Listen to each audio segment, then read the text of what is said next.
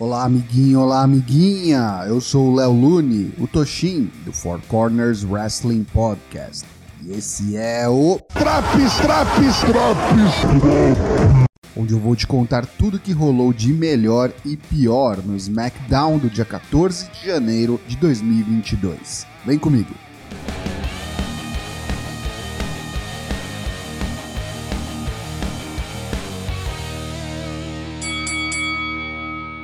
Começamos o show com os SmackDown Tag Team Champions, os Usos. Eles se vangloriam da defesa dos títulos na semana anterior contra a New Day. Jimmy e Jay fazem as vezes de ring announcer e introduzem as duplas que participarão de uma Number One Contenders Fatal 4-Way Tag Team Match.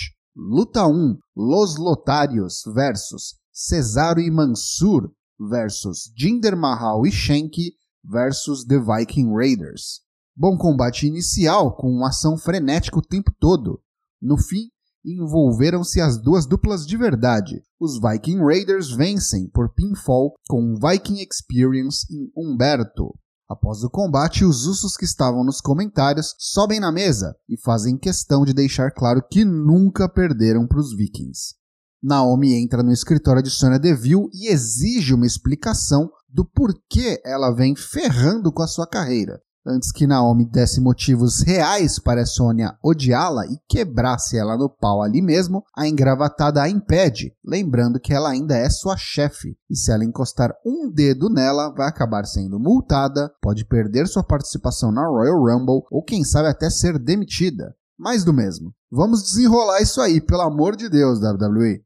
Sami Zayn vem ao ringue falando do seu tema preferido, a conspiração do sistema contra ele. Vemos um recap de Johnny Knoxville humilhando Sami ao jogá-lo para fora do ringue na semana passada. Sami então anuncia oficialmente sua entrada na Royal Rumble Match. Eis que Zayn sobe em uma rampa de madeira perto do ringue e nos apresenta sua versão do Jackass, o Win Zayn. Ele volta do backstage dentro de um carrinho de supermercado e dois ajudantes empurrando promete pular com o carrinho por cima do ringue e cair em uns colchões com o alvo perto da mesa dos comentaristas.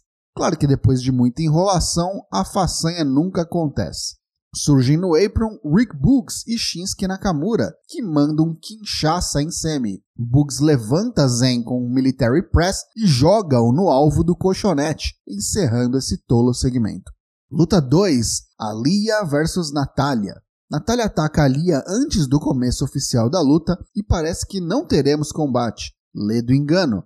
O gongo toca e com um rolamento schoolboy na velocidade da luz, a Lia bate o recorde da WWE de combate mais rápido, vencido em 3.17 segundos.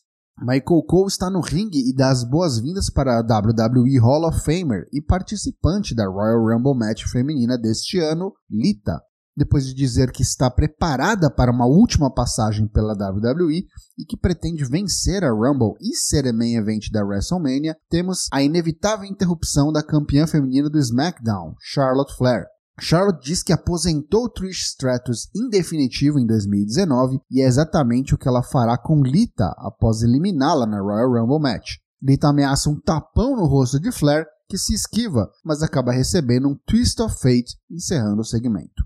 Luta 3, Sheamus vs Ricochet. Luta equilibrada e do jeito que eu gosto, com disparidade de estilos. Sheamus, dos melhores brawlers da companhia, e Ricochet, um dos melhores high flyers do mundo. Boa sequência de finalização, onde Ricochet tentava um handspring em Zigiri, mas tomou um bro kick em pleno ar, pin para 3 e vitória do guerreiro celta em bom combate. Pierce e Deville estão passando mal de calor com o ar-condicionado quebrado em seu escritório. Pierce vai procurar um técnico e quando Sônia retirava seu paletó, convenientemente Naomi entra e quer briga, já que nas palavras de Deville, enquanto ela veste o paletó, é sua chefe. Então, mas antes que elas partam para os finalmente, Adam Pierce volta, intervém e para acalmar Naomi marca para a semana que vem mais uma luta contra a campeã, Charlotte Flair. Dessa vez a famigerada fila para entrar na fila match, uma Number One Contenders match. Kofi Kingston está no ringue e anuncia que King Woods sofreu uma lesão e infelizmente não participará do Royal Rumble, mas Kofi sim estará na Royal Rumble match masculina. Chegam Happy Corbin e Madcap Moss, que dizem que a última vez que estiveram tão felizes foi quando destruíram o pescoço de Drew McIntyre. Começa a sessão de piadas ridículas de Moss e Kofi entra no jogo. Coisa triste. Vamos ao que interessa. Luta 4: Kofi Kingston vs Madcap Moss. Combate curto e surpreendente. Kofi tentou um SOS, mas foi revertido no finalizador de Moss, o Punchline, para a vitória do tiozão do pavê bombado.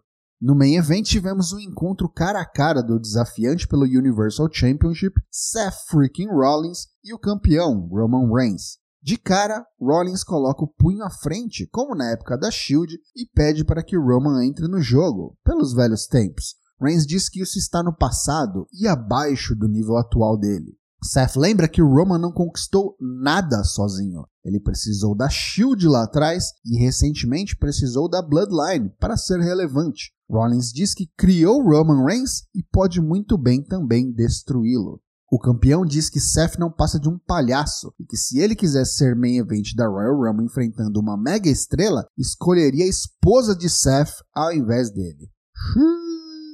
Eis que os Usos surgem e tentam atacar Rollins pelas costas, mas ele consegue se esquivar múltiplas vezes e sair do ringue ileso. Encerra-se o show com a gargalhada característica do desafiante e a cara de poucos amigos do campeão. Pontos positivos desse SmackDown de 14 de janeiro de 2022. A luta inicial das duplas foi ok, honesta. Já a luta de Sheamus e Ricochet foi boa, a melhor da noite. O segmento final teve bons diálogos, mas a execução deixou um pouco a desejar na parte da ação com a chegada dos Usos. Precisa de mais tempo para ficarmos investidos nessa rivalidade jogada entre lutadores de brands diferentes. Já os pontos negativos do programa. Madcap Moss e Kofi fazendo piadas de cocô e tendo uma luta pífia, sendo que ambos são capazes de entregar algo melhor.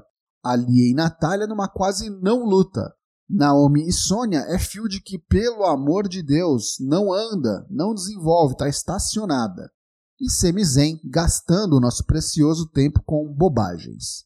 Esse SmackDown leva nota 4,5 de 10.